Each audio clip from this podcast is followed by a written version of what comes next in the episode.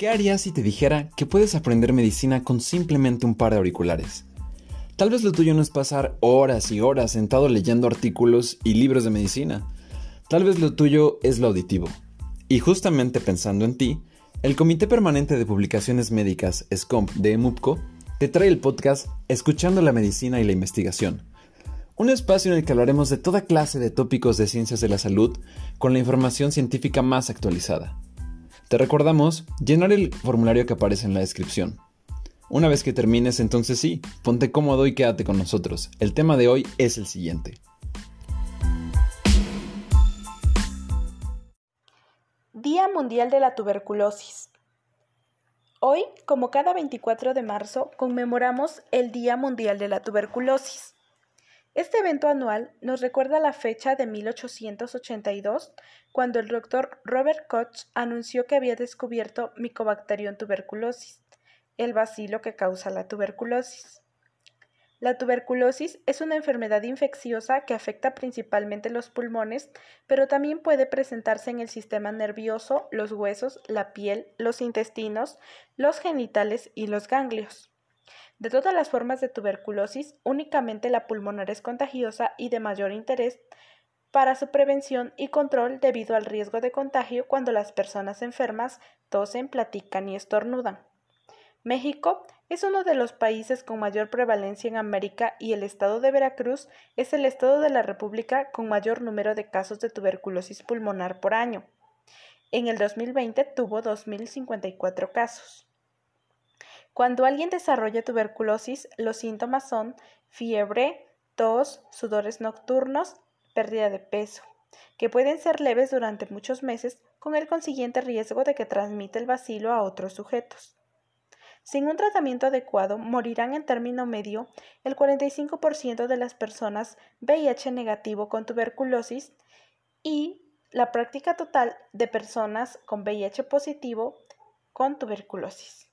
En México, la tuberculosis es prevenible mediante la vacunación por BCG que se suministra de manera universal y gratuita en todos los recién nacidos.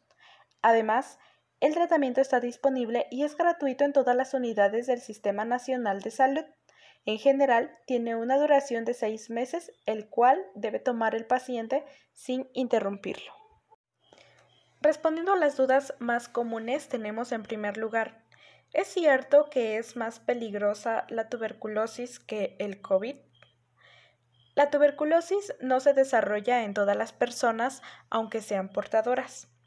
Según la OMS, solo del 5 al 15% tienen el riesgo de desarrollar la enfermedad y son quienes tienen la posibilidad de contagio, por lo que se reduce su índice de contagio.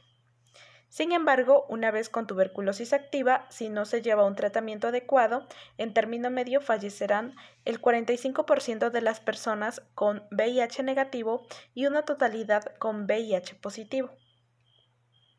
A diferencia, el COVID, su tasa de letalidad es dependiente de los grupos de edad y condiciones de la población. No obstante, tiene más facilidad de contagio ya que aunque solo se sea portador, es capaz de transmitir el virus. Ante la sospecha de tuberculosis, acude a tu unidad de salud y sigue las indicaciones adecuadamente.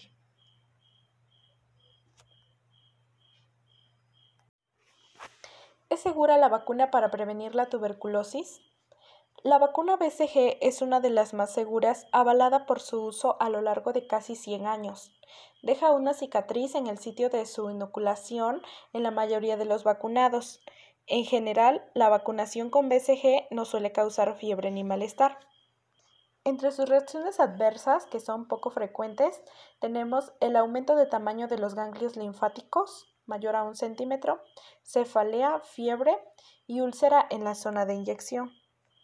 Dentro de las precauciones y contraindicaciones que debemos considerar es que la vacuna BCG está contraindicada en niños desnutridos y prematuros con un peso al nacer de menos de 2.5 kilogramos. Así también está contraindicada en mujeres embarazadas y en pacientes oncológicos o inmunocomprometidos que sufran una inmunodeficiencia congénita o adquirida por fármacos inmunosupresores. Tampoco se recomienda administrar la vacuna BCG si el paciente ha sido tratado con antibióticos durante los últimos 30 días o en personas con tuberculosis activa, con prueba de tuberculina positiva o con infección tuberculosa, aunque estudios recientes han demostrado que es segura en personas con infección tuberculosa latente. ¿Por qué hay tuberculosis si ya existe una vacuna para prevenirla? Hay que considerar que el buen control de la tuberculosis requiere de un diagnóstico precoz, el tratamiento de los infectados susceptibles de desarrollar la enfermedad, el estudio para la detección de casos nuevos y el correcto tratamiento de los enfermos. La existencia de brotes epidemiológicos es un problema frecuente debido a diversos factores como personas no vacunadas, el retraso de diagnóstico del caso, la susceptibilidad de la población afectada, la eficiencia en la transmisión y la resistencia del microorganismo. ¿La vacuna protege al 100%?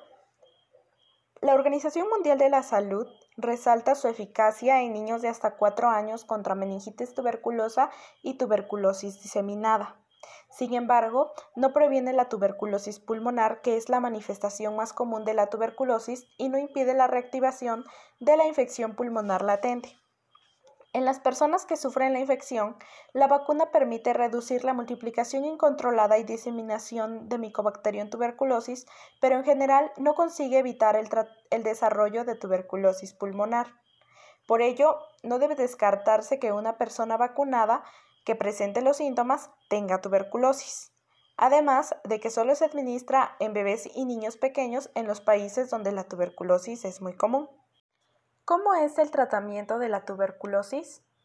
El tratamiento primario cortado estrictamente supervisado TAES consiste en una fase intensiva y en una fase de sostén con el fin de evitar nuevos casos de tuberculosis y la resistencia del microorganismo.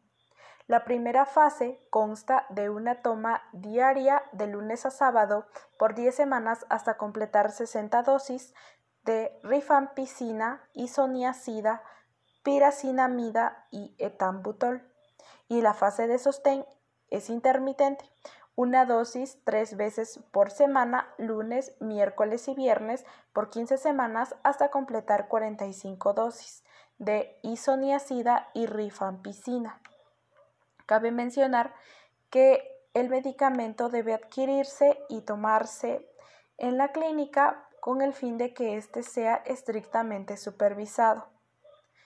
Entre los efectos adversos de los medicamentos se puede encontrar pérdida del apetito sin causa aparente, náuseas o vómitos, orina de color marrón, ictericia, hormigueo, adormecimiento o ardor persistente en las manos o los pies, debilidad, fatiga, fiebre o dolor abdominal a la palpación y que sean persistentes, moretones o sangrados que ocurren con facilidad, visión borrosa o cambios en la visión.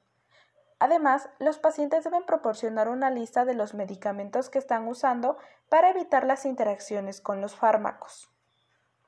Así también, la toma de estreptomicina debe evitarse durante el embarazo ya que este es un agente teratógeno que puede causar ceguera.